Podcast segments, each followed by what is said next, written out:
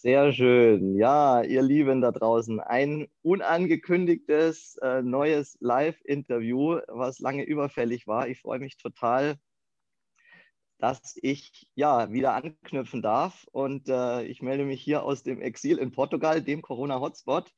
Ähm, und ähm, ja, total geil, dass wir beide jetzt heute hier unser Interview führen äh, dürfen, lieber Hardy. Herzlich willkommen.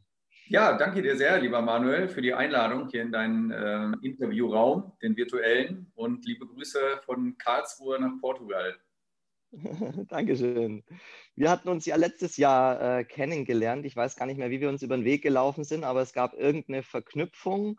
Ja. Und dann hatten wir uns ausgetauscht über dein Projekt Mutigmacher. Und ähm, da bin ich drauf gestoßen, hatte mich ja auch bei euch beworben als psychologischer Berater, weil ich eben gesehen hatte, hey, ihr sucht immer mal wieder Menschen, die sich da auch einbringen, wenn äh, da entsprechende Unterstützung gesucht wird. Und das Projekt hat mich angesprochen.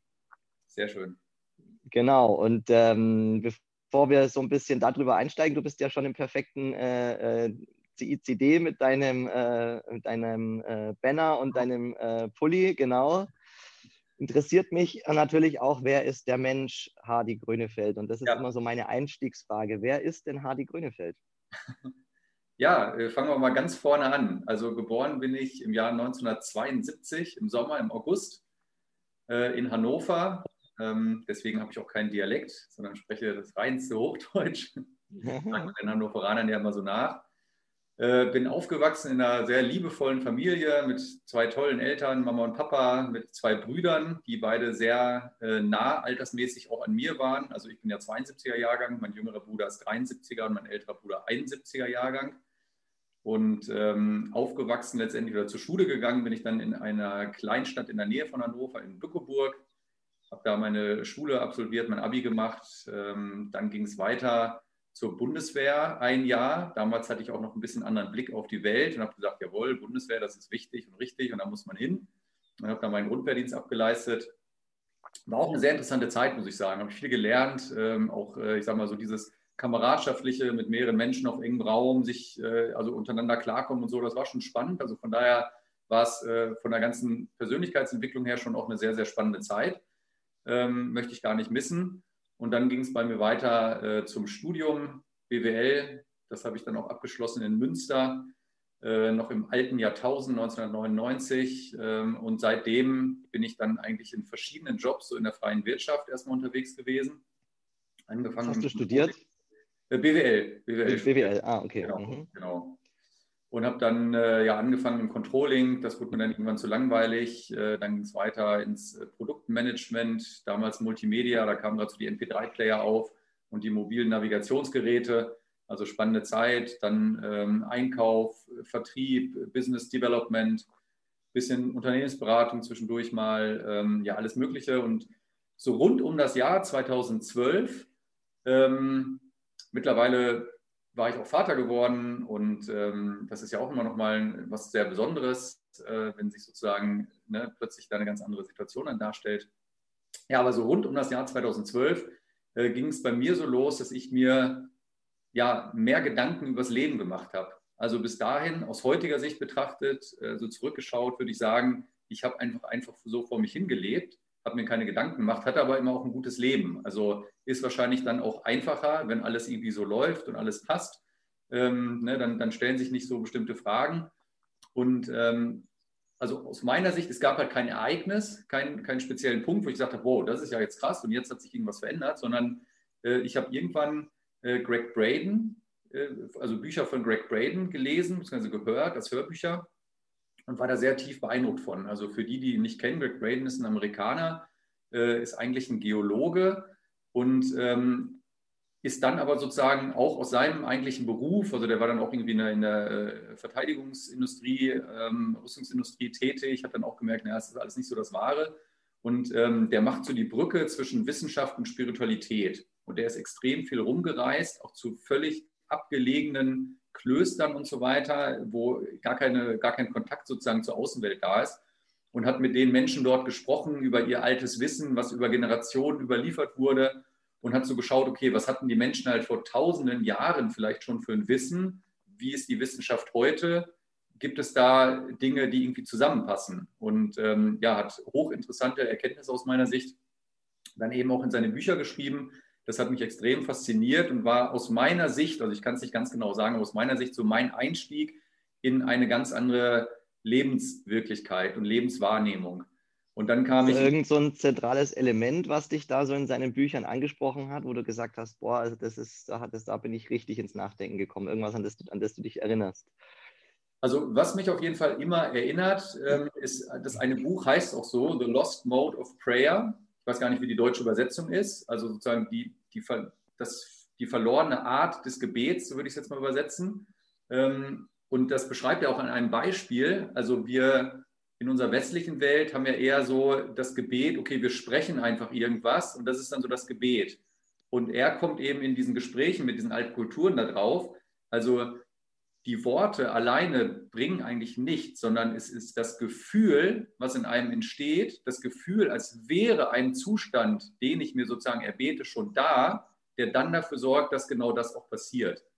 Also er bringt da so ein Beispiel von einem Freund, der, ähm, also der war, war, tagelang oder wochenlang war da eine Dürre und die, das drohte alles halt da kritisch zu werden, ne, weil einfach keine Nahrung mehr da war und so weiter.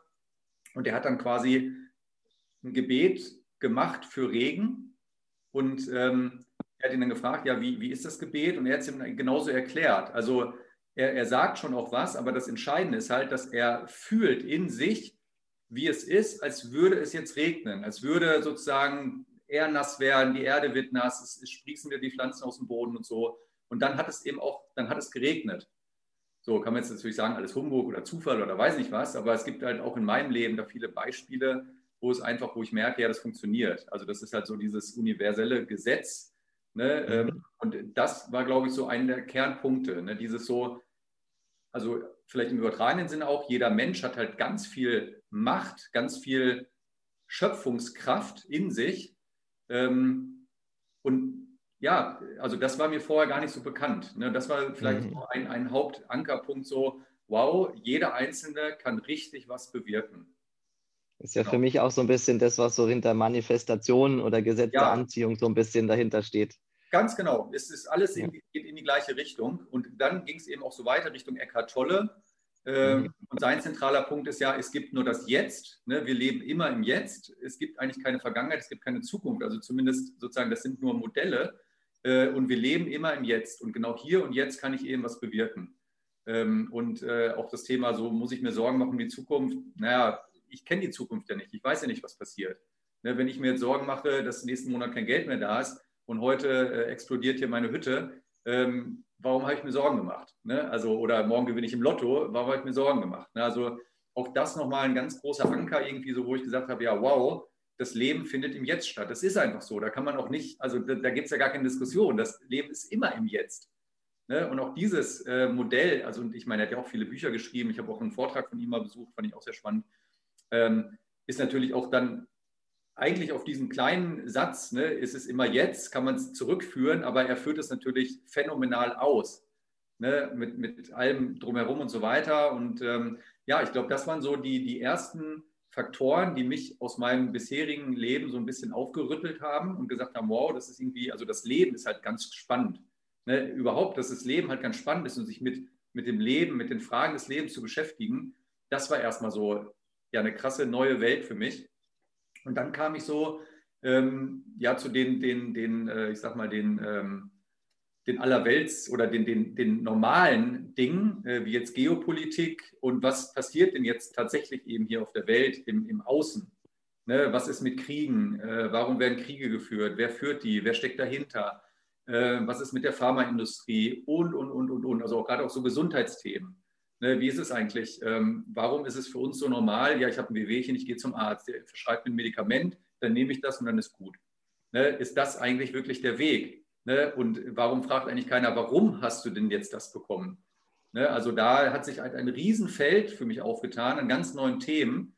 Und was ich gerne immer sage, weil es ist halt wirklich so gewesen, also es hat sich eine neue Welt aufgetan, die hat halt angefangen mit einem Puzzleteilchen so nenne ich es mal. Und dann kam irgendwann ein zweites Puzzleteilchen dazu und dann das dritte und das vierte. Und ich habe es immer in mein Puzzle halt reingedrückt und es passte genau rein. Also die neue Welt, wenn ich es mal so sagen darf, die da entstanden ist, war in sich 100% stimmig. Ne, sodass ich gemerkt habe, also okay, da gibt es jetzt keine Widersprüche, dann bin ich jetzt doch irgendwie auf dem falschen Weg. Und ich habe halt gemerkt, vorher hatte ich halt keine Ahnung, habe einfach nur vor mich hingelebt, habe mich eigentlich für nichts so da interessiert. Und jetzt, wenn diese neuen Informationen reinkommen, wow, die neue Information passt wieder rein. Und die, wo ich jetzt was erfahren habe und gelesen habe oder gehört habe, gesehen habe, passt auch wieder rein. Und das war halt hochspannend. Ähm, dann habe ich halt, glaube ich, relativ früh bin ich dann auf KenFM gestoßen zum Beispiel, habe dann dort viel eben über diese ganzen geopolitischen Themen und so weiter mitbekommen und habe mir da halt meine Gedanken gemacht, okay, wow, das ist ja schon krass. Also früher war halt schon mein, mein Weltbild die USA, das ist halt so die Weltpolizei und gut, dass die da sind und wenn irgendwo einer aus der Reihe tanzt, ne, dann rücken die ein mit ihrer Armee und dann sorgen die da wieder für Ruhe, top. Ne? Und dann habe ich irgendwann gemerkt, okay, das äh, ist nicht so. die, die, These hat, äh, hat nicht gehalten. Ähm, ja, und äh, wie gesagt, da kam halt eins zum anderen bis heute eigentlich, muss man sagen ne, ähm, wo, wo man doch auch immer wieder auf neue äh, Informationen stößt. Nur was ich halt wirklich festgestellt habe, früher mein Weltbild war halt einfach, also es gab in dem Sinne nicht das richtige Weltbild, weil ich habe mir keine Gedanken drum gemacht. Und dann ist eben ein wirkliches Weltbild entstanden, wo ich gemerkt habe, wow, ja, das ist so.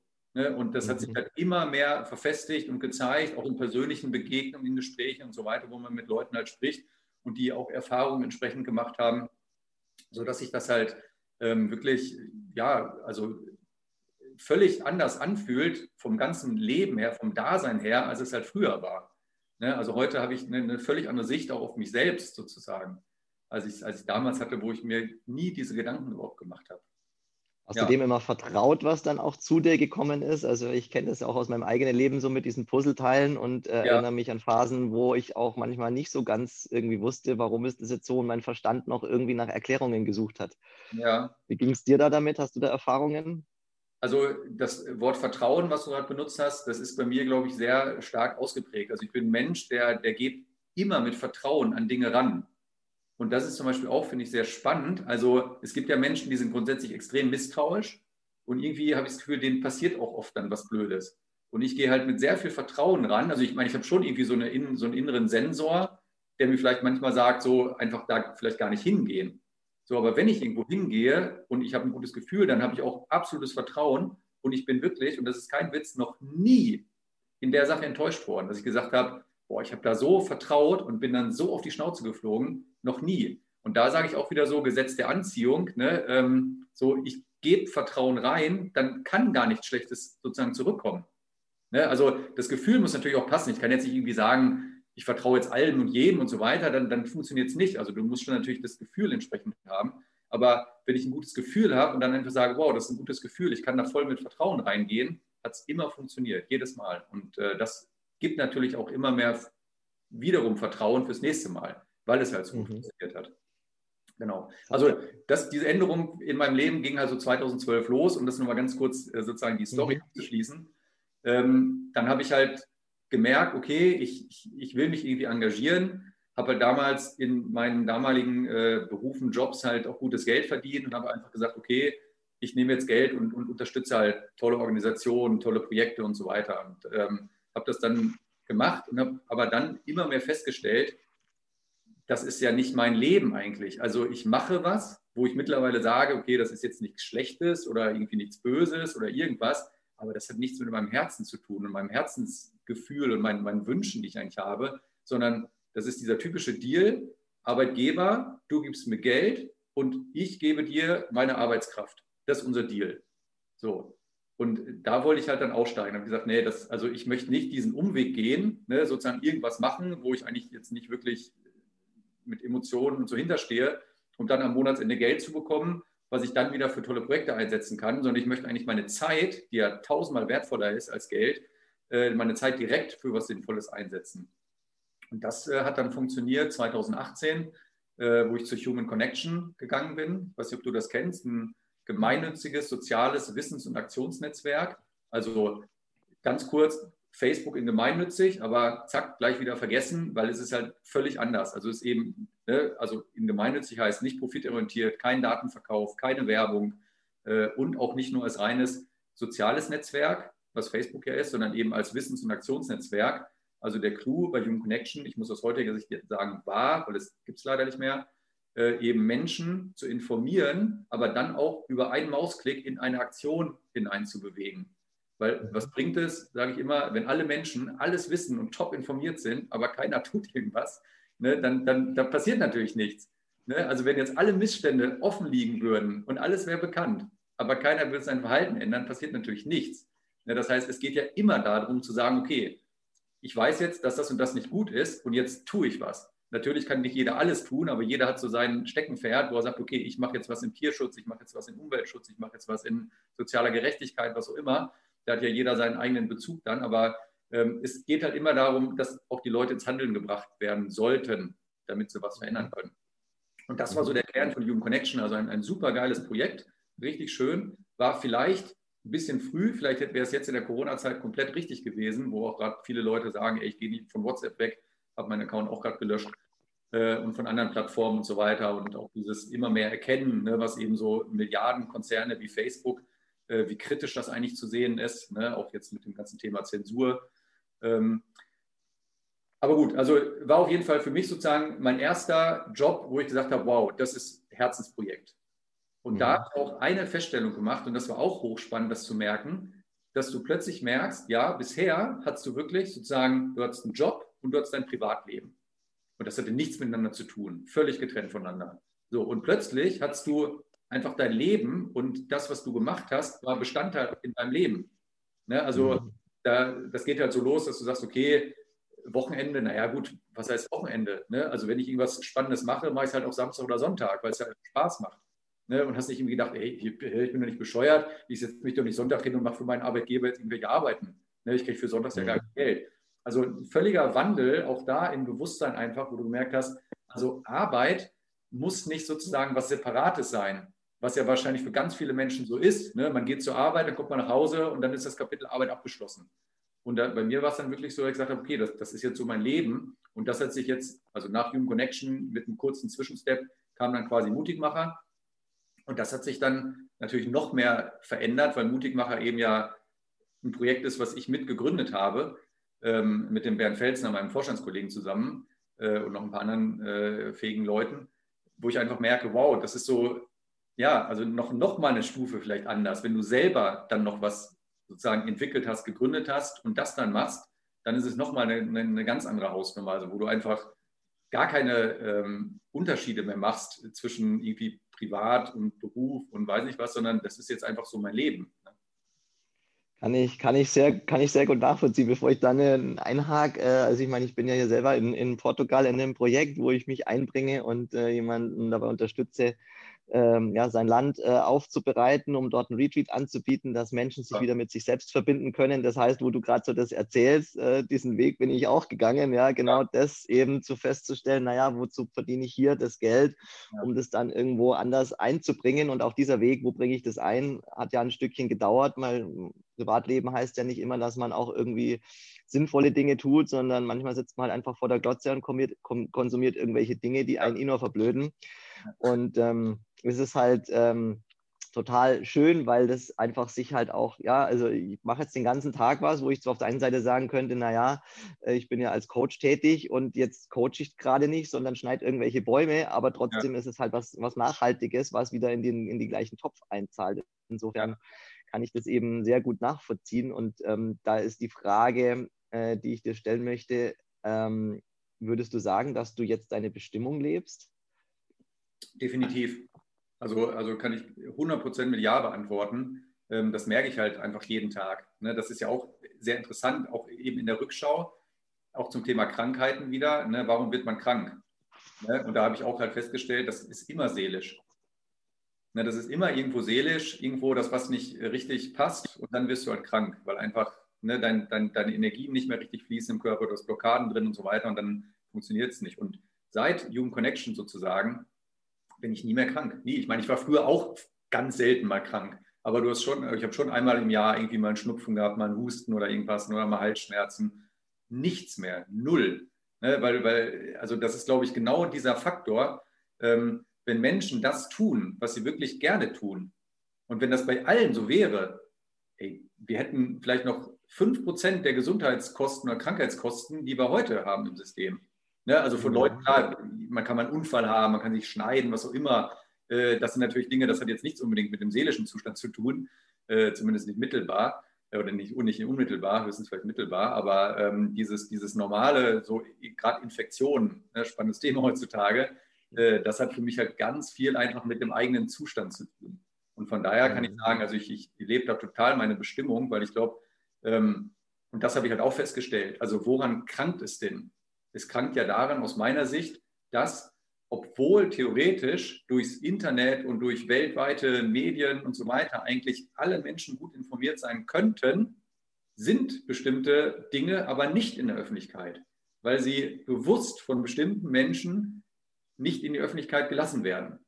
Mhm. Und da setzen wir an, dass wir sagen, wir brauchen Whistleblower. Wir brauchen die Menschen mit dem Insiderwissen, mit Wissen, was ganz, ganz wichtig ist für alle, was aber bewusst nicht rauskommt, ne, auch Thema Wahrheit eben, ähm, mhm. damit sozusagen die Welt eine, eine wahrhaftige wird, ne, eine, eine freie, eine friedliche Welt wird. Bevor wir da tiefer einsteigen in diesen Themenkomplex, der natürlich mega spannend ist und auch ein, ein, ein großer Teil unseres heutigen Gesprächs sein wird, geht es mir nochmal so um diese Schnittstelle äh, mit Bestimmung und ähm, dieser Weg von raus aus deinem alten beruflichen Leben hin zu diesem neuen mit den Entwicklungen und Gedanken, die du gemacht hast. Ja. Und das, was bei dir eben sich entwickelt hat in, in dem Punkt. Gab es da Widerstände? War das immer so klar, was dann irgendwie passiert oder hast du da auch mal Zweifel gehabt? Äh, das ist eine gute Frage, weil ich kenne das aus Gesprächen mit anderen. Und bei mir war das wirklich so, ich bin halt total neugierig.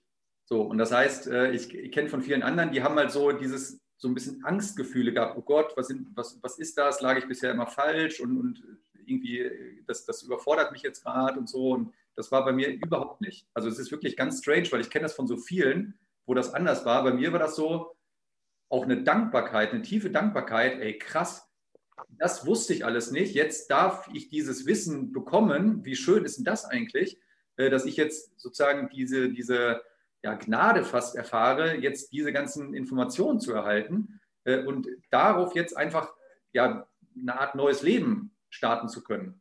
Mit einer wirklichen Bestimmung, mit einem wirklich tiefen Sinn, ne, was vorher nicht da war. Und das, das habe ich immer als total ja, befreiend fast schon empfunden. Also, und das Komische ist halt, mir ging es ja vorher nicht schlecht. Ist ja nicht so, dass ich sage, ich hatte irgendwie ein schlechtes Leben, habe mich irgendwie scheiße gefühlt und bin dann aus so einem, aus so einem Sumpf rausgekrochen, sondern ich hatte ja sozusagen in meiner Unbewusstheit schon auch ein schönes Leben, weil die Umstände einfach gut waren. Ne, weil es finanziell alles gut war äh, und so weiter, alles tipptopp, gesundheitlich alles gut, familiär alles gut.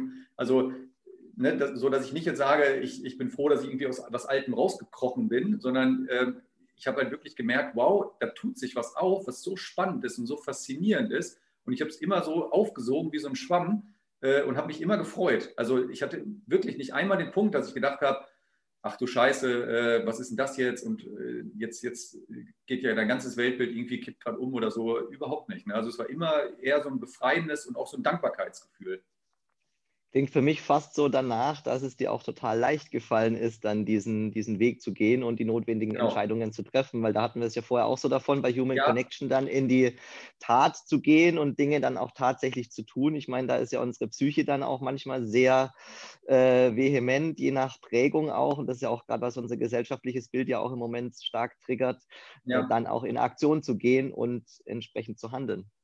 Also da muss ich sagen, das ist, also da merke ich schon, es ist nicht so leicht, Dinge dann auch, also gerade wenn es um Veränderungen in deinem Leben geht, das dann wirklich auch durchzuziehen. Ne, ich hatte ja gerade gesagt, so 2012 begann das bei mir und 2018, äh, also sechs Jahre später, habe ich im Endeffekt diesen Schritt dann gemacht, zu sagen, ich gehe raus aus dem normalen Job ne, und gehe rein in sowas ja, Gemeinnütziges. So, und ähm, da sage ich mal schon, also ich habe sicherlich angefangen, vielleicht 2013, 14, vielleicht auch erst 15, aber auf jeden Fall deutlich vor 2018 gesagt, ich will das eigentlich nicht mehr. Ich will eigentlich was Sinnvolles tun.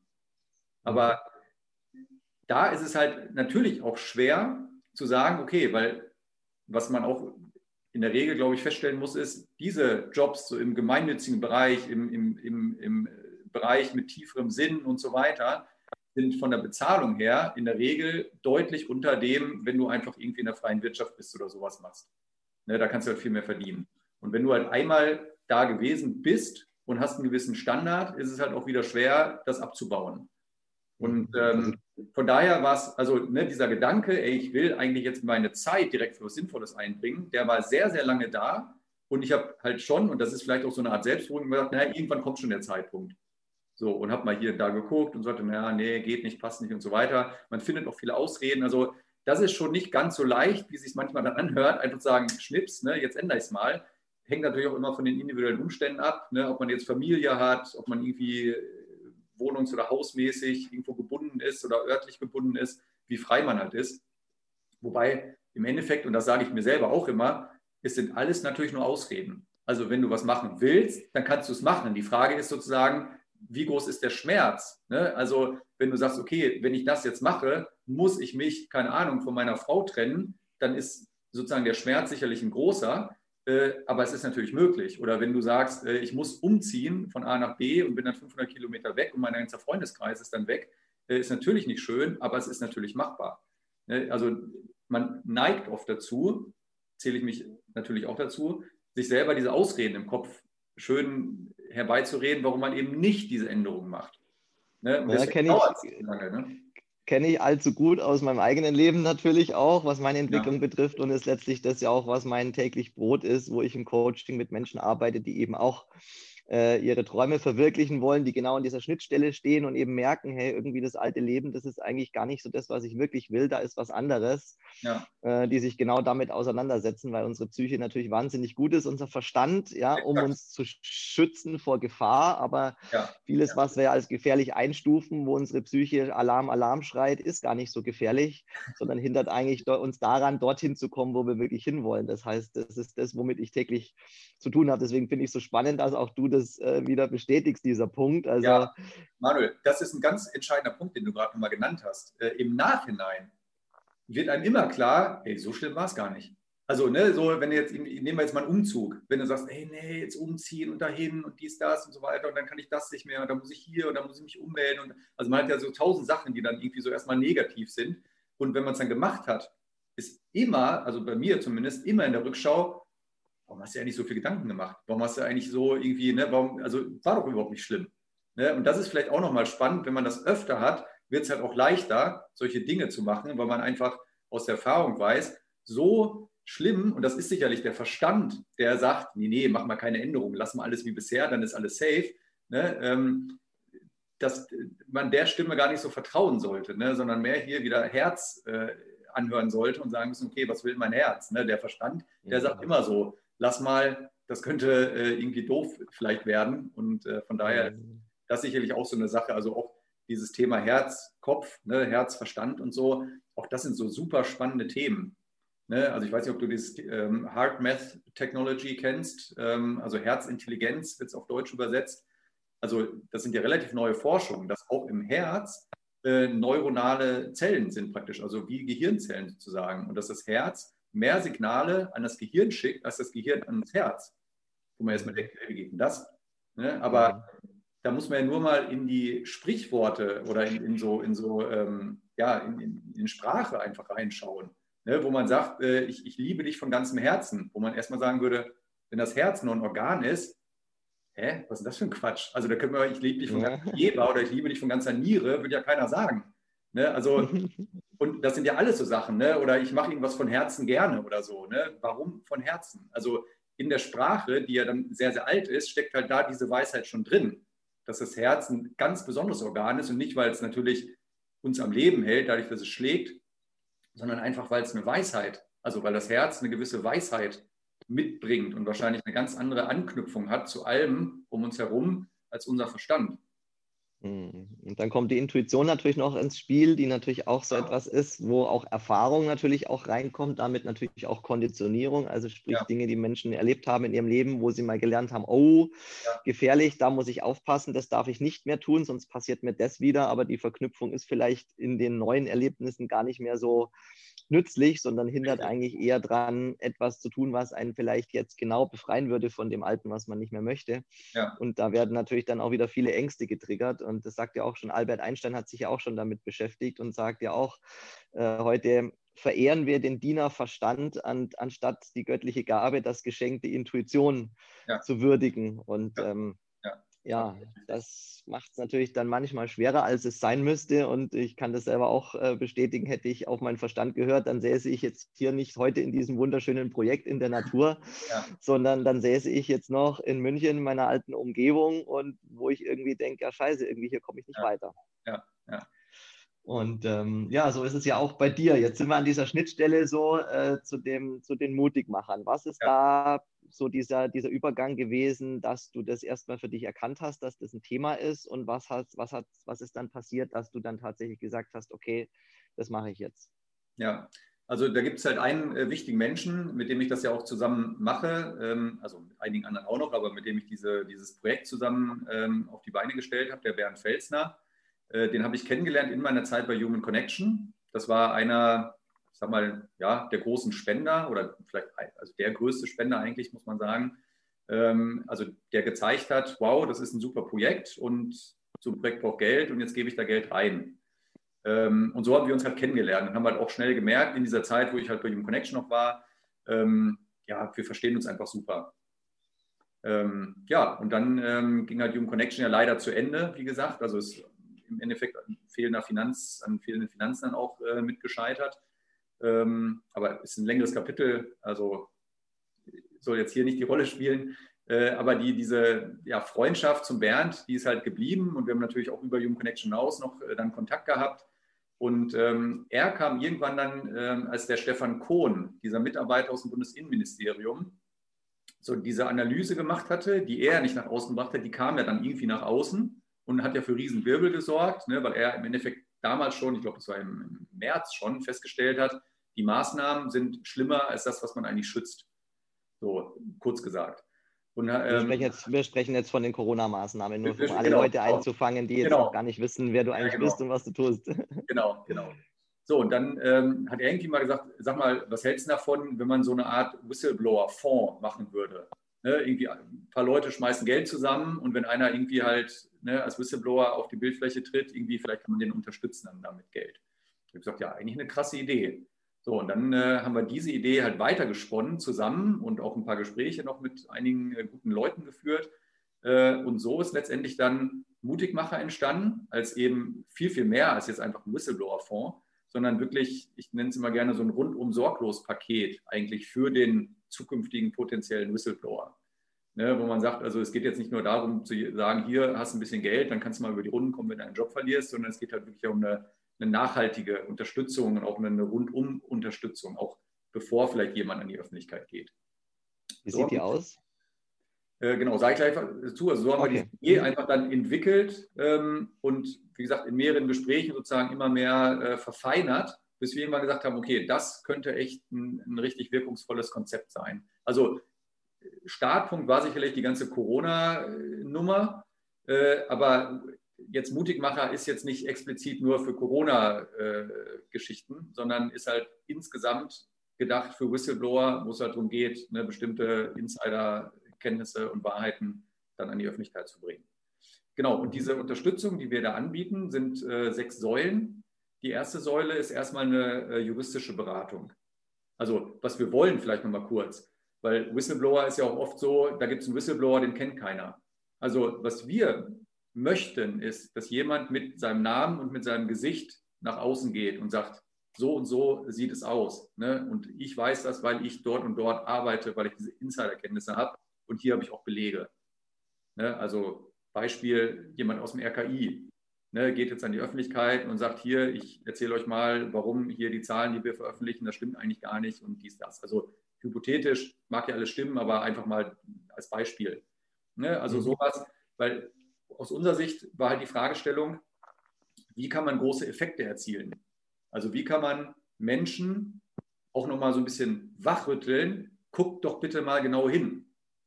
So, und wenn jetzt sozusagen einer, der selber dort arbeitet, zum Beispiel im RKI oder bei Medien, beim ZDF, beim Spiegel, keine Ahnung, jetzt Thema Impfen in der Pharmaindustrie arbeitet oder auch unabhängig von Corona jemand aus der Rüstungsindustrie, der dort irgendwie erzählt, wow, hier völlig krasser Deal, weiß gar keiner in der Öffentlichkeit, so und so ist das gelaufen, Korruption, Schmiergeld, was weiß ich. Ne? Also das sind ja wichtige Dinge, wenn die ans Licht kommen, dass die Leute einfach, also die, die Öffentlichkeit einfach sieht, okay, das läuft da, ähm, das wird uns gar nicht erzählt, warum wird uns das nicht erzählt? Ne? Und dann ans Hinterfragen kommen. Also das ist sozusagen der Haupthintergrund, wie kann man einen großen Effekt erzielen. Und da haben wir gesagt, ein Whistleblower, der mit Gesicht, mit Namen und mit Belegen nach außen geht, das ist ein großer Effekt, weil das kann dann keiner einfach wegwischen. Ne, da kann man nicht mhm. sagen, ja, der hat irgendwie schlecht recherchiert oder so. Nee, der ist selber drin gewesen. Der, der erzählt mhm. seine eigenen Erfahrungen heraus. Und so kam das Ganze, die Idee halt auf. Ja. Bevor wir weiter noch reingehen, jetzt auch in die Frage, die ich vorher gestellt hatte, was er genau ja. anbietet, interessiert mich nochmal diese Schnittstelle, äh, wo du wirklich dann auch gesagt hast, okay, du hast den Bernd Felsner dann kennengelernt, ihr habt das mit der Finanzierung besprochen, ihr habt diese Idee entwickelt. Und was war dann so der, der Punkt, wo ihr gesagt habt, jetzt machen wir das wirklich, auch vor dem Hintergrund, Stichwort ja. Angst. Also Whistleblower ja. ist ja jetzt nicht irgendwie so ein Ding, wo ich jetzt sage, ich verkaufe mal Bratwürste. Äh, und äh, wenn halt jemand die Bratwurst nicht schmeckt, dann kommt er halt nicht mehr, sondern es ist ja schon irgendwie ein Ding, wenn da irgendwelche Sachen dann äh, über eure Tisch laufen, wo es dann auch mal heiß wird, wo es ja auch interessante Themen gibt, mit denen ihr gerade zu tun habt. Ja, also sicherlich ein ganz wichtiges Thema. Ähm, durch meine persönliche Entwicklung bin ich beim Thema Angst einfach mittlerweile an einem Punkt, wo ich sage, es lohnt sich nicht, Angst zu haben. Also Angst ist halt auch, da kann, könnte man auch noch mal eine ganze Sendung wahrscheinlich drüber machen. Äh, und wie, wie werde ich angstlos und so weiter. Also ich die, die, die gibt es die gibt's noch mit anderen Fachexperten. Da habe ich spannende Menschen also, angefragt. Also da darf, ja. da darf die Zuhörerschaft gespannt sein. Sehr gut, sehr gut. Ja, nämlich ein hochspannendes Thema. Weil also ich, für mich kann halt nur sagen, ähm, also ich habe kein, ich lebe angstfrei. Zu, zu 99 Prozent, würde ich mal sagen. Ne? Also wahrscheinlich komplett schwierig oder könnte ich jetzt auch nicht sagen, aber und das ist im Endeffekt eine Sache, wo ich sage, du kommst auch mit dem Verstand eigentlich dahin, weil du dir immer wieder sagen kannst, du hast in einer Situation oder Angst vor irgendwas gehabt und es ist nie, nicht eingetreten. So, was hat mir die Angst jetzt gebracht? Ne? Sie hat mich runtergezogen, sie hat mich vielleicht gehindert, irgendwelche Aktionen zu tun und so. Und deswegen sage ich, Angst ist im Endeffekt immer ein schlechter Berater. Sie bringt dir nichts. Ne? Also jetzt mal auch in der Begriffsunterscheidung Furcht, würde ich jetzt so sehen, Furcht ist sozusagen wirklich, da steht jetzt einer mit einer Pistole mir gegenüber und zielt auf mich, so, dann ist es natürlich nicht, dass man sagt, haha, ich habe keine Angst, alles gut, so und drei Sekunden später mich tot. Das ist Quatsch, ne? sondern das ist eine konkrete Situation und da habe ich eine Furcht, oh, der könnte auf mich schießen und handle dann entsprechend. Mhm. Aber Angst ist ja meist mehr so was Unspezifisches. Ich habe Angst, ich könnte irgendwie finanziell, könnte es mir in Zukunft schlechter gehen, ich habe Angst, ich könnte meinen Job verlieren, ich habe Angst, äh, Freunde könnten sich abwenden. Das sind ja so Ängste eher, die, die nicht so in einer konkreten Situation da sind, sondern eher ein bisschen unspezifisch sind. Und da habe ich einfach ganz klar gesehen, das bringt nichts. Es bringt einfach nichts, diese Ängste zu haben. Sie hindern dich, sie, sie, sie ziehen dich runter. Ähm, und natürlich ist das immer auch da sehr leicht gesagt und nicht so leicht getan, weil wenn du mal in der Angst bist, sind diese Gedanken natürlich dann nicht da. Aber irgendwo kommt dann mal, kommst du mal in so einen Rhythmus rein, wo du dann immer, also in so einer Situation dann doch irgendwie mal diesen, diesen, das Blitzlicht im Kopf hast und sagst, ey, warum habe ich jetzt Angst? Bringt mir das was? Mhm. Nein. Okay, weg mit der Angst. Ey, hat funktioniert, mhm. geil. So, beim nächsten Mal geht es halt noch besser. Und irgendwann ist es halt sozusagen, dass du merkst, geil, ich habe gar keine Angst mehr. Ne? Also, Wie ist das mit, ja. Wie, ist, wie ist es mit Menschen, die auf euch zukommen? Also ich meine, ihr habt ja dann auch ein Team an Experten, die dann die Whistleblower dann auch unterstützen, aber so an dieser Schnittstelle, wo sich jemand entscheidet, mit seinem ja. Namen und seinen Insider-Informationen dann zu euch zu gehen, auch mit der Intention, das zu veröffentlichen und mit seinem Gesicht dann nach draußen sich zu zeigen. Ja. Wie begegnet ihr diesen Menschen, um diese Angst zu verlieren und zu sagen, ich mache das jetzt? Also das ist im Endeffekt schon die zweite Säule. Gute Überleitung. Oh, okay, sehr schön. Sehr schön. Kurz, kurzer Rückschwung. Also erste Säule, juristische Beratung, ne, rechtliche mhm. Beratung. Mhm. Das heißt, äh, es ist ja ein wichtiges Thema. Wenn ich sowas mache, wenn ich irgendwo Insider-Kenntnisse nach außen trage, ist das ja auch ein rechtliches Thema. Das heißt, ich verstoße gegebenenfalls gegen einen Arbeitsvertrag, gegen Geheimhaltungsvereinbarungen und, und, und. Das heißt, ist es sehr gut nachvollziehbar, dass jeder erstmal wissen will, was kommt denn auf mich zu? Komme ich nachher in den Knast, wenn ich das tue? Oder muss ich irgendwie zwei Millionen Geldstrafe zahlen oder wie auch immer? Das heißt, wir haben ein gutes Team über bestimmte unsere Netzwerke, die wir haben, zu anderen Initiativen, Organisationen, zu Top-Juristen, die völlig ohne, dass jemand schon an der Öffentlichkeit ist oder irgendwas, erstmal sagen kann, okay, wenn du das und das machen würdest, wäre das wahrscheinlich die Konsequenz. Ne, dann, dann weiß man halt, auf was lasse ich mich ein. So, und wenn ich mich dann entscheide als Whistleblower zu sagen, okay, jetzt gehe ich raus und erzähle das ähm, und komme damit natürlich auch in eine Situation, die nicht so einfach ist, also mental, psychisch, haben wir halt auch da eben, das ist die zweite Säule, die psychologische Beratung, ein riesengroßes Netzwerk mittlerweile, weil wir da ganz viele Unterstützer haben, die das beruflich machen, die das gelernt haben. Also das ist vom Normal oder vom, vom Normalen, vom Psychologen äh, über den äh, Heilpraktiker Psychotherapie, über äh, Coaches in dem Bereich, über Traumatherapeuten und und und. Wirklich eine Vielzahl an, an absoluten Experten, die sagen, wir unterstützen diese Leute da. Wenn, wenn, um diese Situation auch durchzustehen. Also davor, währenddessen, danach und so weiter. Ne, dass praktisch, was das angeht, einfach top betreut sind. Ne, machen wir nicht selber und da gehört natürlich das Thema Angst ganz klar mit dazu, ne, dass die mit denen sprechen. Okay, du hast Angst, verstehe ich, wie, was können wir tun? Ne? An der Stelle habe ich mich ja auch seinerzeit von, von eurer Plattform angesprochen gefühlt, weil ich dachte, hey, genau. das finde ich super unterstützenswert. Ich komme ja, ja. aus der IT-Branche, war da auch zuletzt in der Cybersecurity, also Hackerbranche, ja. wo Kollegen wie Edward Snowden und so weiter ja, äh, ja. unterwegs sind und habe da auch viele spannende Themen kennengelernt, kenne da auch ein paar Menschen, die interessante Insights haben, äh, wie es da manchmal so abgeht. Also wer weiß, was sich da noch tut. Vielleicht kommt da der ein oder andere ja noch aus seiner Reserve raus. Deswegen stellt ja. sich da für mich gerade noch eine Frage, ähm, so für die Klarheit auch für Menschen, die das jetzt sehen und vielleicht gerade so überlegen, hey, ich habe da vielleicht was, was interessant sein könnte. Muss ich gleich, wenn ich zu euch gehe, dann auch mit dem Commitment äh, antreten, dass ich rausgehe oder kann ich mir einfach erstmal eine Beratung holen und sagen, hey Leute, wie ist denn das jetzt? Also man hat da eine Vertraulichkeit, oder? Absolut. Also sonst müssen wir es nicht machen. Ne? Also jeder, der sich an uns wendet, ist erstmal auch 100% vertraulich. Also bis derjenige nicht sozusagen dreimal gesagt hat, ja, wirklich, das soll jetzt da und da veröffentlicht werden, machen wir halt nichts. Ne? Also das ist 100% vertraulich. Das wird auch nicht mit irgendwelchen Leuten besprochen im, im, im Hintergrund oder irgendwas, sondern 100% bleibt das bei uns im, im, im Mutigmacher-Haus sozusagen und geht nicht raus, wie gesagt, bis jemand sagt, okay, das soll wirklich raus. Also von daher, und natürlich ist es auch, also obwohl wir gerne mit Gesicht und Namen die Leute nach außen schicken, ist es natürlich auch eine mutige Leistung und auch hoch anzurechnen, wenn jemand sagt, ich arbeite da und da, ich traue mich nicht raus mit Namen und Gesicht, aber ich gebe euch Informationen weiter, die sonst nicht an die mhm. Öffentlichkeit kommen würden. Das ist ja für denjenigen auch ein großes Risiko. Ne? Und natürlich ist das auch was, wo wir sagen, alles klar, dann mach das, ne, gerne. Ist manchmal vielleicht strategisch ja gar nicht mal unklug, weil der ist ja dann noch da und kann vielleicht auch noch mal eine dritte, eine vierte, eine fünfte Info äh, an uns weitergeben ähm, oder, oder, noch mehr, äh, solange er sozusagen seine Position dort inne hat. Also dieses Thema mit dem BKA-Papier, was wir da äh, geleakt haben, das ist ja sozusagen genau dieser Fall, wo jemand sagt, nee, ich gehe jetzt nicht raus und sage, ich bin der und der ne, und ich wollte euch das Papier hier präsentieren, sondern der einfach sagt, guck mal, ich habe da ein Papier, das ist äh, als vertraulich gekennzeichnet, sind aber relativ spannende Informationen drin. Ähm, vielleicht wollt ihr das ja in die Öffentlichkeit bringen. Ne? Und das magst ist natürlich das, auch eine Geschichte. Magst du das Beispiel gerade mal erzählen, wenn du es gerade schon da hast? Weil das ist ja ein, ja. Sehr, ein, ein, sehr aktuelles Thema, was ja auch durchaus, sage ich mal, ja. Äh, eine, Rele eine Relevanz und Brisanz hat. Genau, also das ist eine, ähm, eine Analyse vom BKA ähm, gemacht über das Protestgeschehen in der Covid-19-Zeit ähm, sozusagen, also im Endeffekt die Querdenken-Demonstrationen werden dort analysiert in diesem Papier, ähm, wie, wie, wie, werden die vom BKA gesehen.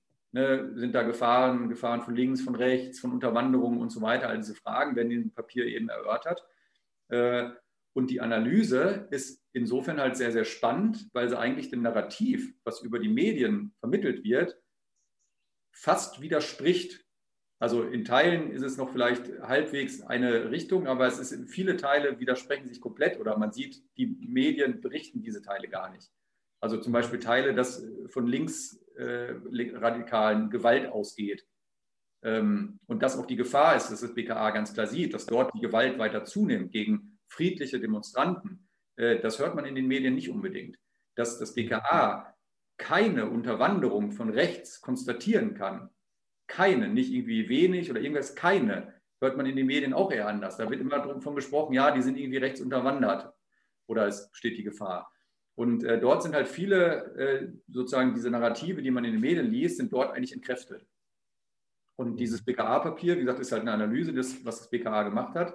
Und die haben das dann geschickt als vertraulich gekennzeichnetes Dokument, äh, also Verschlusssache, nur für den Dienstgebrauch, ans, an alle LKAs, also Landeskriminalämter, an den äh, Verfassungsschutz, ans äh, Bundesinnenministerium und, und, und, also an, an verschiedene Sicherheitsbehörden.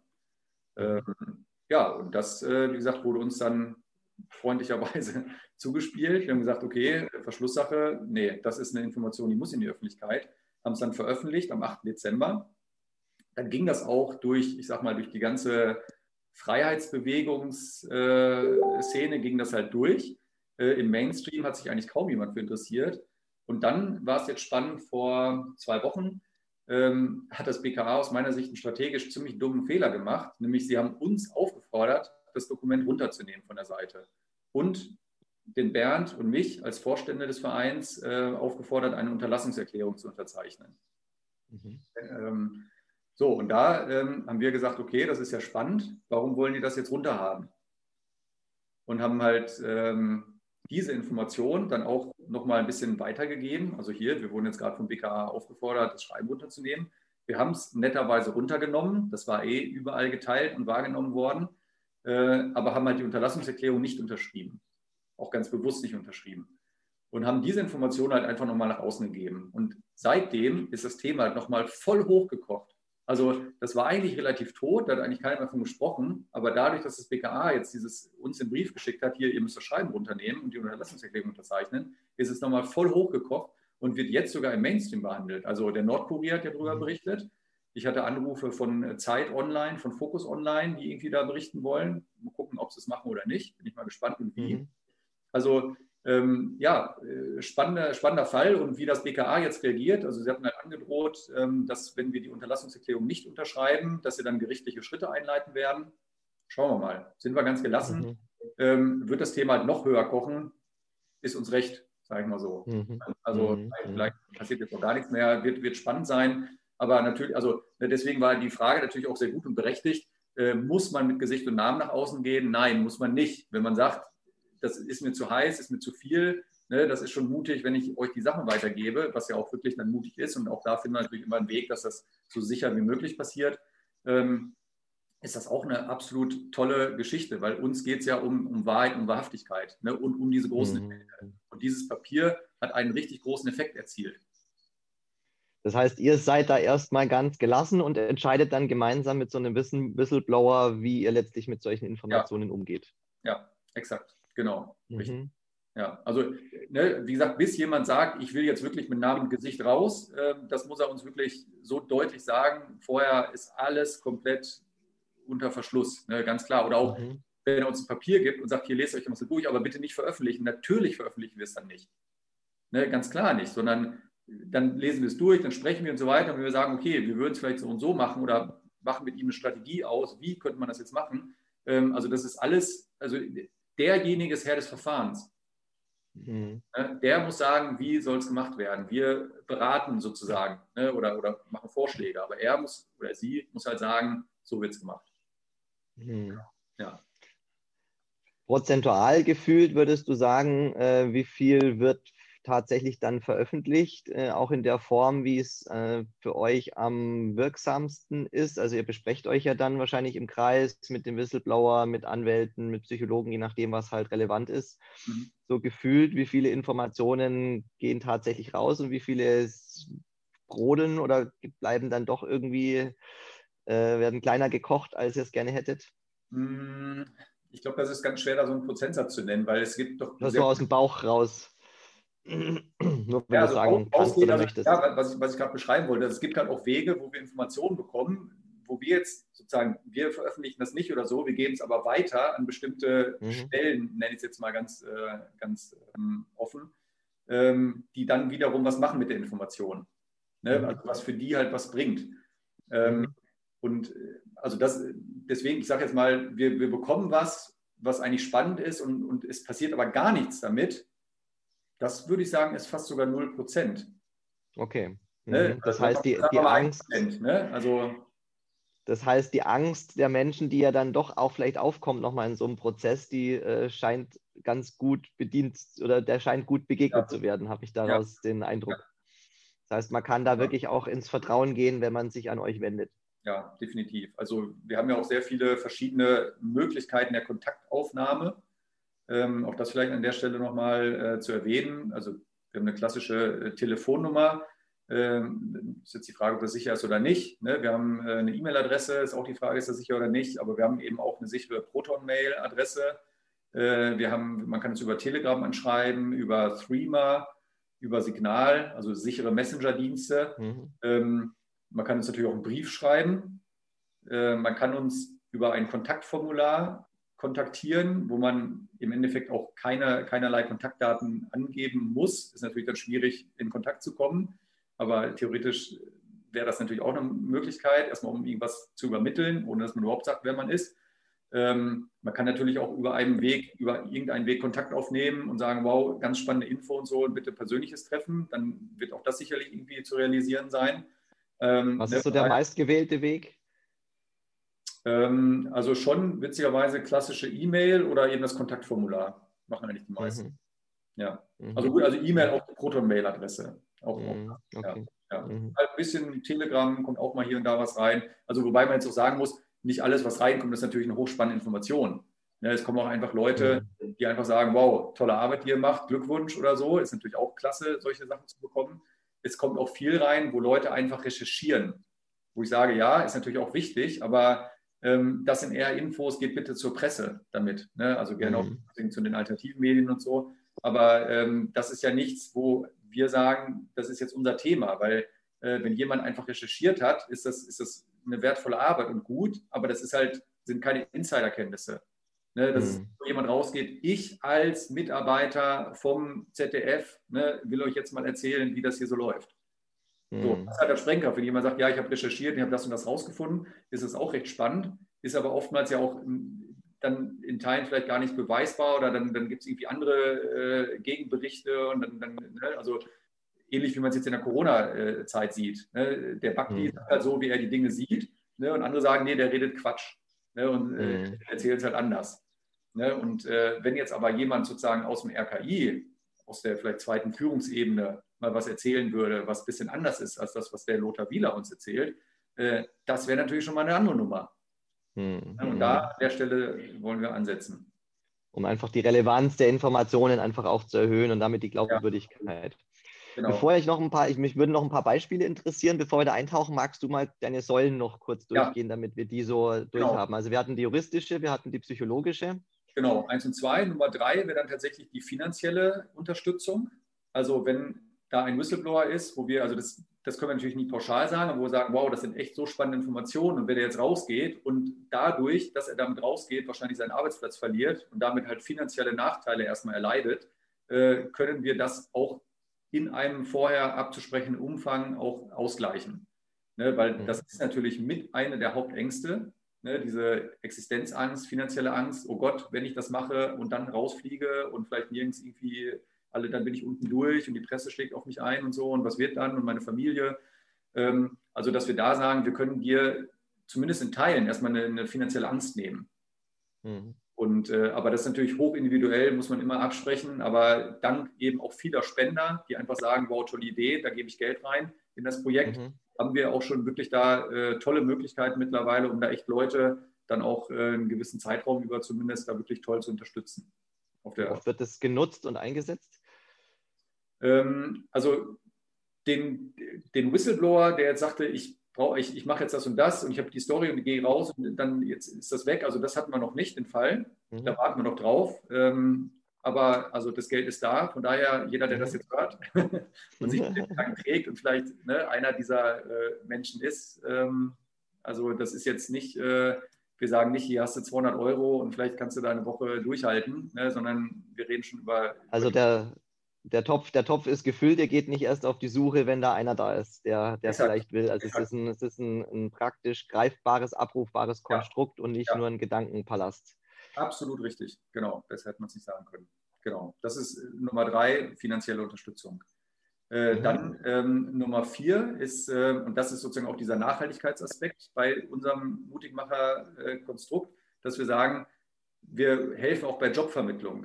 Also wir haben mhm. gute Kontakte in eine große Unternehmerschaft, die sagt, Leute mit Charakterstärke, äh, mit Mut, äh, das sind für mich tolle Mitarbeiter. Natürlich muss es auch auf einer fachlichen Ebene funktionieren, aber mhm. durch unser großes Netzwerk haben wir durchaus die Möglichkeit, wenn einer eben seinen Job verliert, weil er als Whistleblower nach außen getreten ist, dass wir sagen, okay, was hat der gemacht? Der war, keine Ahnung, Einkäufer äh, in dem und dem Bereich. Ne? Haben wir ein Unternehmen, was vielleicht einen Einkäufer gut gebrauchen kann? So, mhm. und dann, ich meine, da, wo er als Whistleblower fungiert hat und rausgeht, da will er sowieso eigentlich nicht bleiben. Sonst wäre, ne, also da ist er nicht zufrieden, sonst hätte er ja nicht äh, diesen Schritt gemacht. Das heißt, er sucht ja was bei, bei Menschen, ähm, die eher dann so ticken wie er und an Wahrheit und Wahrhaftigkeit interessiert sind.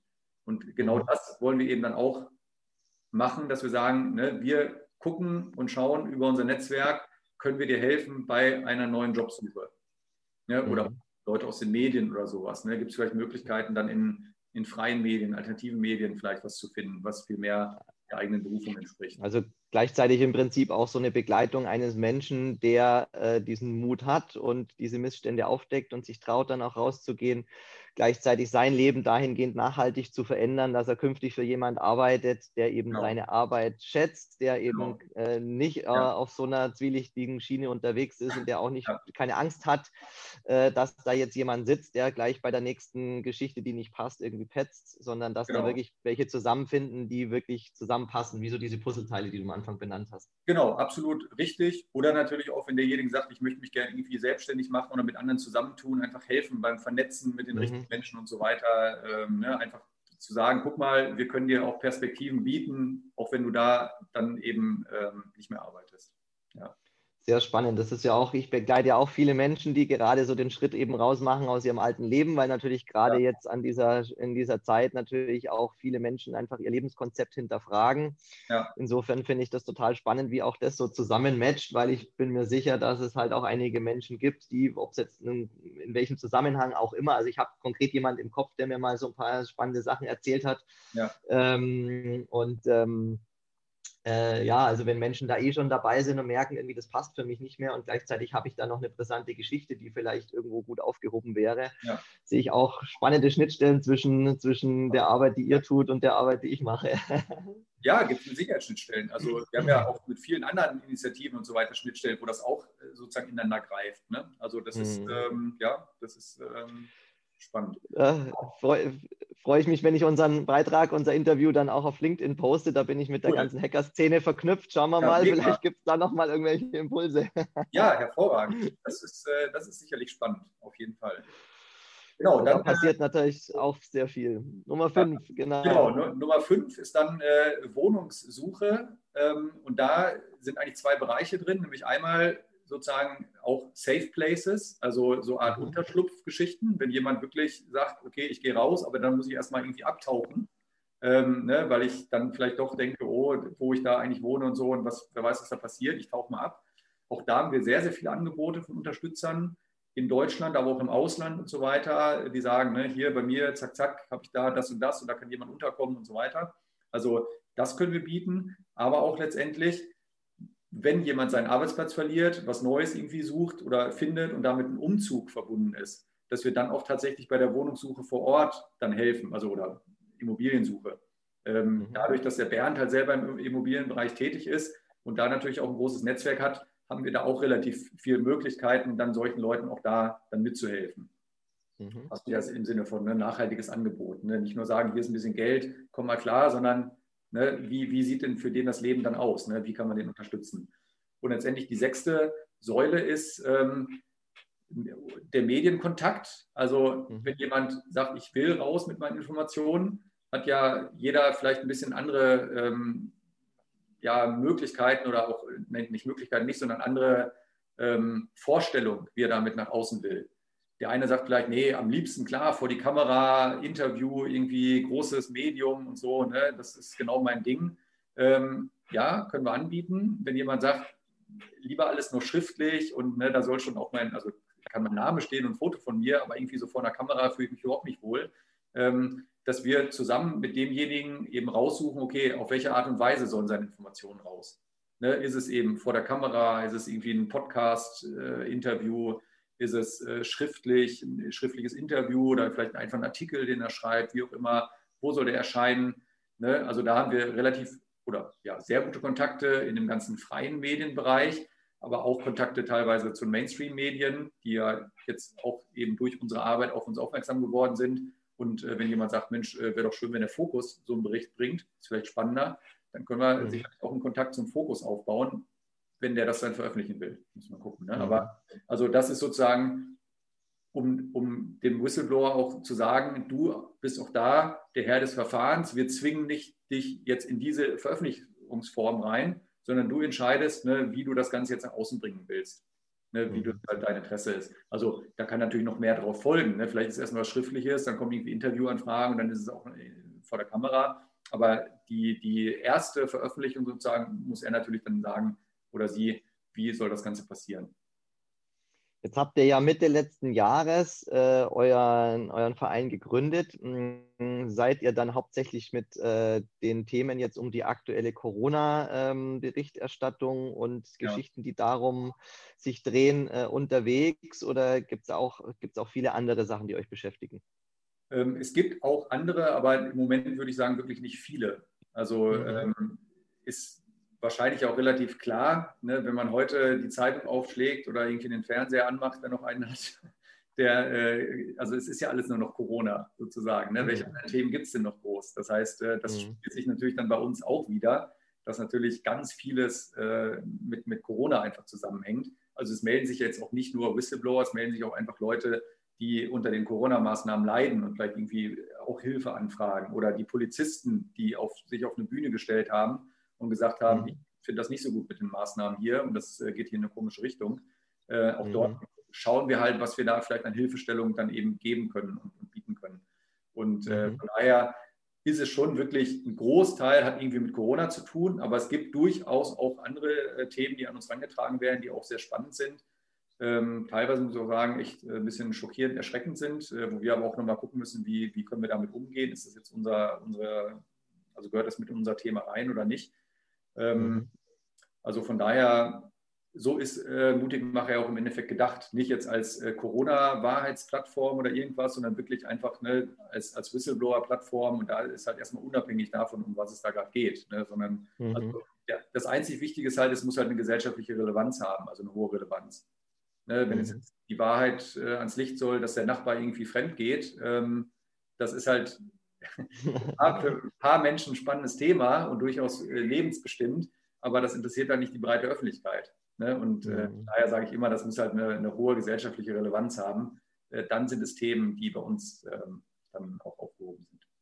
Magst du uns da vielleicht noch ein Beispiel erzählen? Wir hatten es jetzt von dem, von dem äh, BKA-Paper ähm, und wir hatten es jetzt von den Polizisten, die so ihre Meinung kundgetan haben. Was gibt es ja. so vielleicht noch irgendein Beispiel, wo du sagst, das ist teilenswert, was auch eine große, äh, eine breite Masse äh, erreichen soll und ähm, ja. was ja bei euch so einen Eindruck auch hinterlassen hat in, im Punkt, ja. wo das war schon ja eine spannende, wichtige, wissenswerte Geschichte. Ja, also ich habe hab zwei äh, Themen da oder zwei Fälle, äh, die ich persönlich mhm. äh, sehr spannend und, und äh, auch berichtenswert empfinde. Das eine ist ähm, der Sebastian Friebel mit der Broschüre Wie soll es weitergehen? So heißt auch die mhm. Homepage, die er dann gemacht hat. Ähm, das war ein äh, ehemaliger äh, parlamentarischer Berater, der im Bundestag gearbeitet hat, ähm, der einfach ja, eine Zusammenstellung gemacht hat, sehr gut aufbereitet. Äh, das ist ein PDF, kann man sich runterladen, kann man auch ausdrucken, dann als Broschüre eben. Äh, also komplettes Layout und so weiter, richtig schön. Äh, und der einfach beschreibt, was so die Hintergründe sind, hinter, also sozusagen, oder was im Hintergrund von Corona noch alles so passiert. Ne? Also so Themen wie immer mehr Digitalisierung, auch Transhumanismus, ähm, Bargeldabschaffung und solche ganzen Themen beschreibt er da sehr gut. Und er hat natürlich auch sicherlich Kenntnisse oder Informationen, die vielleicht nicht jeder andere gehabt hätte, weil er natürlich als äh, Mitarbeiter, der im Bundestag auch gearbeitet hat, auch Zugang hatte zu Politikern und die vielleicht mal ihm irgendwas äh, mal erzählt haben. Äh, und er hat halt tolle Informationen zusammengestellt. Er war ja zunächst anonym, hat er sich mhm. mit, seinem, mit seinen Erkenntnissen an die Öffentlichkeit gewandt. Wir waren dann auch mit ihm in Kontakt und äh, letztendlich hat er sich dann dazu entschieden, okay, ich gehe jetzt auch raus mit Name, mit Gesicht ne, was die ganze Information natürlich nochmal deutlich aufgewertet hat. Weil man nicht gesagt hat, ja, wer weiß, das hat irgendjemand geschrieben, ist das überhaupt echt oder keine Ahnung. Mhm. So weiß man, okay, das ist ein echter Mensch, der hat wirklich auch da im Bundestag gearbeitet. Ähm, also kriegt die Information natürlich nochmal viel mehr Gewicht. Und äh, mit dem stehen wir. War das, hm? Stehen wir Magst du gerade dem Papier noch, noch mal, dem Papier noch mal kurz einen, äh, einen Background geben, über was da, ja. also was da der Hintergrund war, wie dieses Papier entstanden ist? Das ist, das, das, das ist, das, das hat er selber äh, geschrieben. Also das ist sozusagen mhm. von ihm eine eigene Analyse oder, oder ähm, einfach so ein bisschen, ne, ich möchte euch mal aufzeigen, ne, liebe Leser, was passiert eigentlich so im Hintergrund von Corona? Ne? Was sind eigentlich mhm. Dinge, die umgesetzt werden sollen? Ne? Und da mhm. beschreibt er eben genau das, ne? dass schon lange dieser Plan natürlich da ist, das Bargeld abzuschaffen ne? und mhm. rein digitale Währung zu machen. Ne? Dann diese Idee des Transhumanismus, also was ja äh, Elon Musk, ne, der ja Chip ins Gehirn, äh, also das ist ja keine Verschwörungstheorie, das kann man öffentlich in den, in den Medien lesen, ne? der, der ja versucht mhm. ne? also natürlich alles mit, mit, mit guten Absichten sicherlich, äh, ne? Also, dass ich nur noch an irgendwas denken muss und dann habe ich automatisch meine Google-Suche und habe es dann äh, zack ne, direkt im Kopf oder so. Ne? Also solche Themen, Mensch-Maschine, äh, ne? also mhm. Transhumanismus und, und äh, da hat er halt verschiedene Themenblöcke, die er einfach sachlich, äh, fundiert aufzeigt, um Menschen, die das nicht wissen, ein, einfach mal diese Kenntnisse zu geben. Mhm. Und sagen, hier, beschäftigt euch mal damit. Weil mhm. im Zuge von Corona sieht man ja auch jetzt, was sozusagen passiert. Ne? Also wenn man jetzt weiß, ähm, jetzt kommt immer wieder ein Artikel, naja, auch über, über Bargeld werden natürlich Viren weitergegeben. Wäre doch gut, wenn das alles nur noch elektronisch ginge. Kontaktloses Bezahlen. Ne? Es gibt ja manche Geschäfte, die akzeptieren kein Bargeld mehr. Nee, bei uns nur noch kontaktloses Bezahlen. Äh, alles wegen Infektions- und Gesundheitsschutz. Ähm, dann merkt man ja, okay, das ist, also das kann alles Zufall sein, aber es könnte natürlich auch ein Zusammenhang bestehen. Ne? Und da einfach sozusagen, habt ein waches Auge drauf. Ne? Es passieren auch Dinge, die jetzt, die man nicht so immer mitkriegt, weil es gibt mal einen Artikel hier und mal einen Artikel da, aber es ist halt nicht das ganz große Thema, aber das sind wichtige Themen, beschäftigt euch damit. Ne? Das ist also der, In der Insight besteht letztlich aus dem Know-how, das er gesammelt hat, weil er in diesem parlamentarischen Umfeld unterwegs war und das, ja. was er geschrieben hat, ist so eine Zusammenfassung seiner Erfahrungen seine Erfahrungen und sicherlich auch das, was er dann auch recherchiert hat auf Basis dem, okay. wo er mit in Berührung gekommen ist, mit was für Informationen. Okay. Aber okay. auch ein spannendes mhm. Bild, was er letztendlich gibt. Ich weiß jetzt gar nicht, ob das in der Broschüre so drin steht, aber dass die meisten Politiker im Endeffekt das Wissen nicht mal selber haben. Ne? Also einige mhm. schon, aber viele, also die handeln sicherlich guten Glaubens, sagen wir es mal mhm. so. Ne? Also es ist nicht so, dass man sagen kann, die Politiker, die spielen alle ein böses Spiel, sondern die denken schon, die machen alle was Gutes.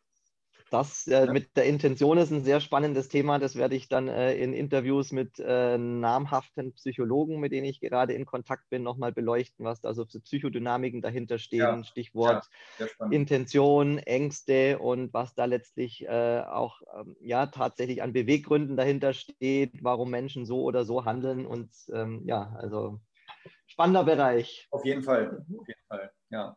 Genau, und dann äh, eine, eine, sehr emotionale Story, die wir ähm, mit begleitet haben, ähm, war der Bräuni-Bär. Mhm. Das ist ein Maskottchen. Das war äh, sozusagen weltweit das erste Maskottchen, was aufgestanden ist.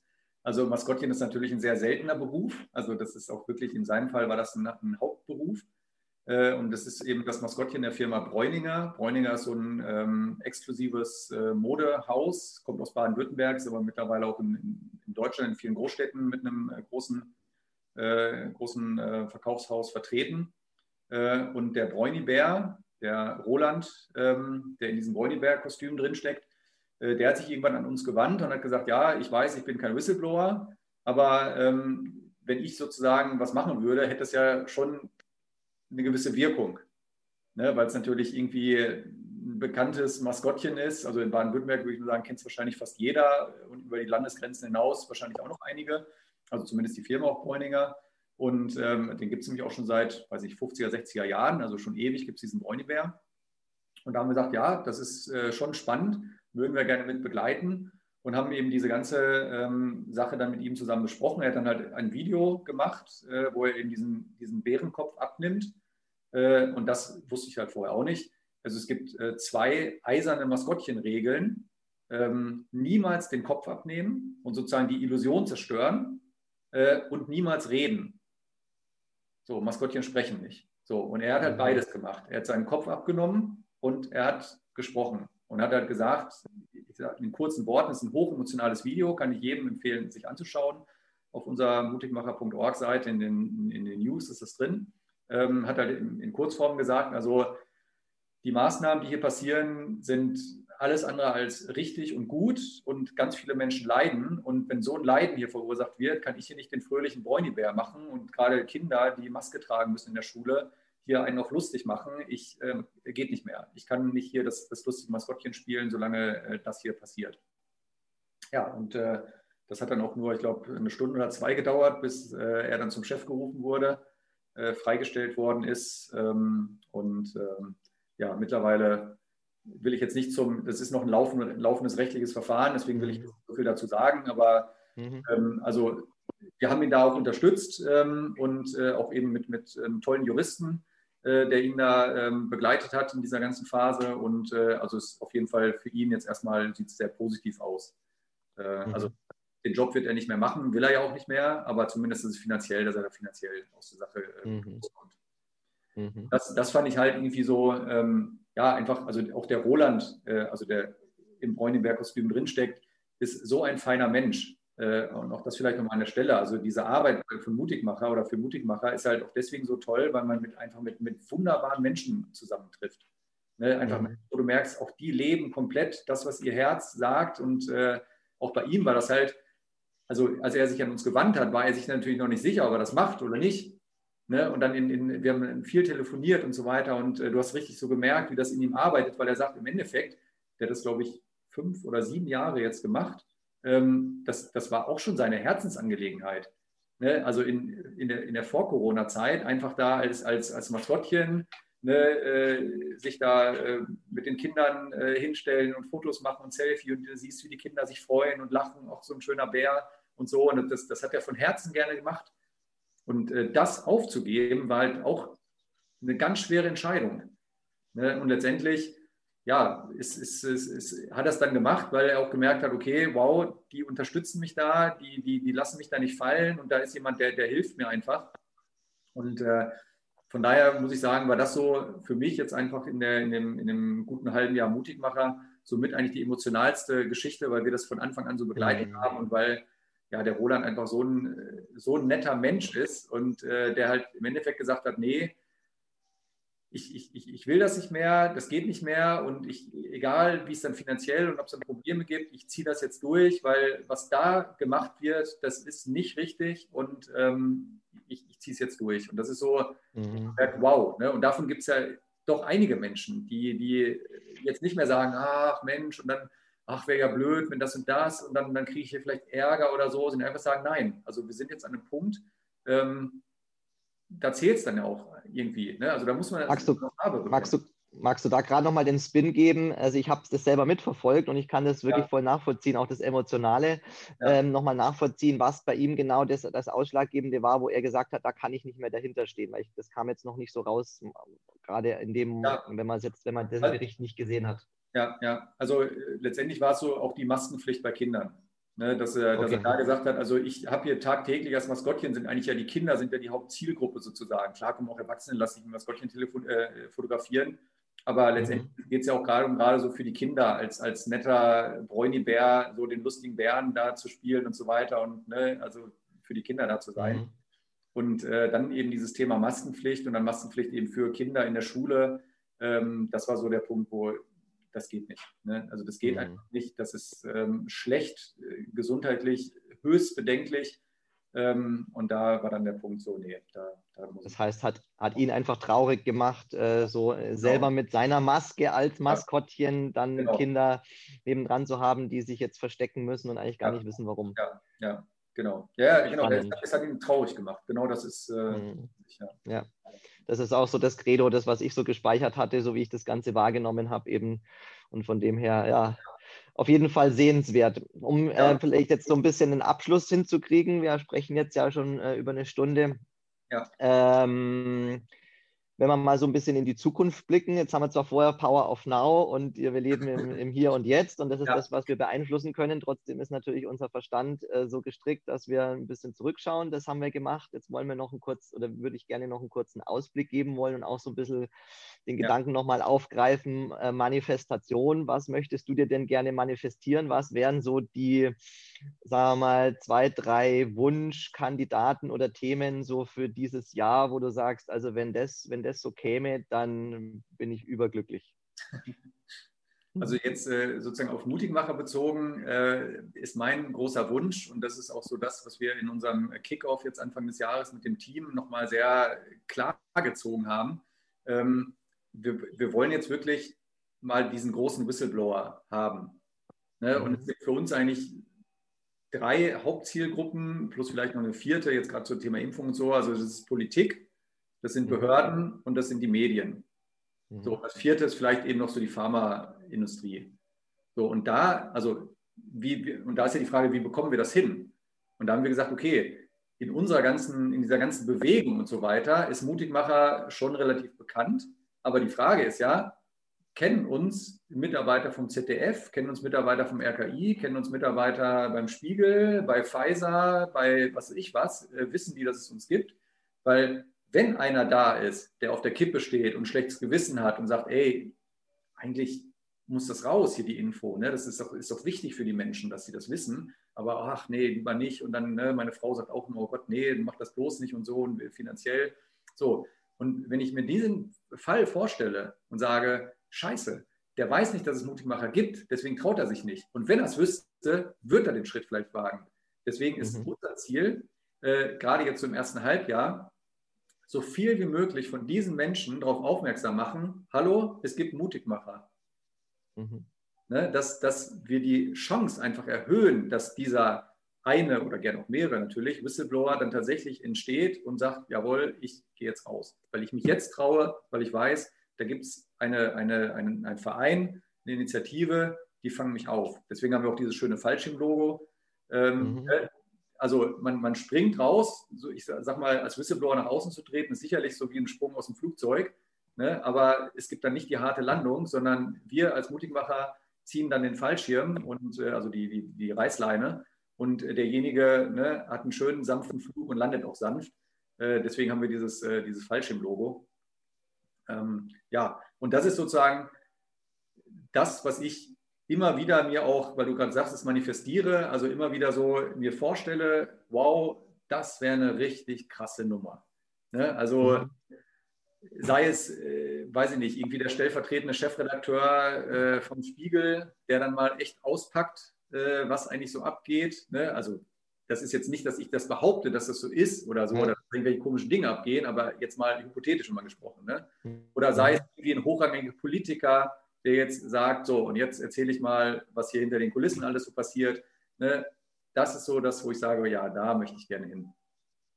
Ne? Und immer, immer, also, Entschuldigung, dass ich nochmal unterbreche, ja? immer irgendwo im Hintergrund, es geht mir nicht irgendwie um die Sensation. Also ich bin jetzt nicht Bildzeitung und sage, ey, geile Sensationsmeldung. Nee, es geht nur ums Thema Wahrheit. Es geht einfach mhm. nur ums Thema Wahrheit und jeder Mensch aus meiner Sicht hat eben das Recht auf die Wahrheit. So, es gibt sicherlich nicht die absolute Wahrheit, aber es gibt bestimmte Fakten, die einfach da sind. Und wenn die nicht an die Öffentlichkeit kommen, bewusst nicht an die Öffentlichkeit gelangen sollen, dann ist es nicht richtig, sondern, ne, also die, die, die, die Öffentlichkeit soll einfach wissen, was abgeht, egal wo. Mhm. So, und da, dafür äh, stehe ich eben und, und steht Mutigmacher eben, dass wir sagen, wir wollen einfach, dass die Wahrheit ans, ans Licht kommt. Punkt. Mhm.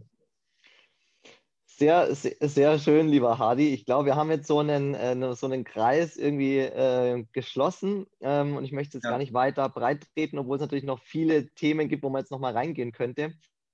Äh, das ist super spannend, aber wir sind ja sowieso in Kontakt und äh, wenn dann diese gerade benannten ähm, Mutigmacher dann bei dir ähm, ja, ins Rampenlicht äh, mit ihrer Story kommen, dann bin ich mir sicher, dass das auch, äh, dass auch wir wieder Schnittstellen finden, wo wir nochmal anknüpfen.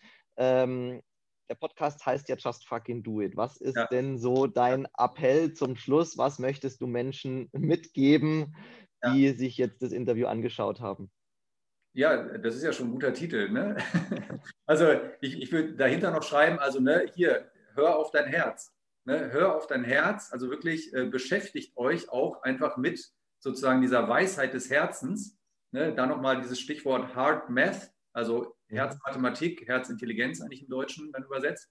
Ne? Das ist ein super spannendes Thema. Und äh, wenn du auf dein Herz hörst, du wirst immer besser merken, ja, also du kriegst bestimmte Botschaften und du, du kannst dieser Weisheit folgen, weil das ist eine, eine Weisheit, die ist nicht begrenzt oder irgendwas, sondern ist halt eine, eine, eine generelle Weisheit. Und äh, das ist ein super guter Kompass und Ratgeber.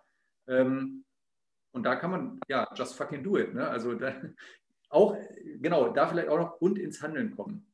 Ne? Also es gibt, glaube ich, viele Leute, und das ist natürlich auch sicherlich bewusst, die nehmen ganz viele Informationen auf und die sind bei Facebook und die sind bei Twitter und haben hier ihren Livestream und gucken sich das an und und und und äh, wissen das alles und so weiter. Aber nur über die Handlung, nur über die Handlung, nur über die Aktion kommt die Veränderung.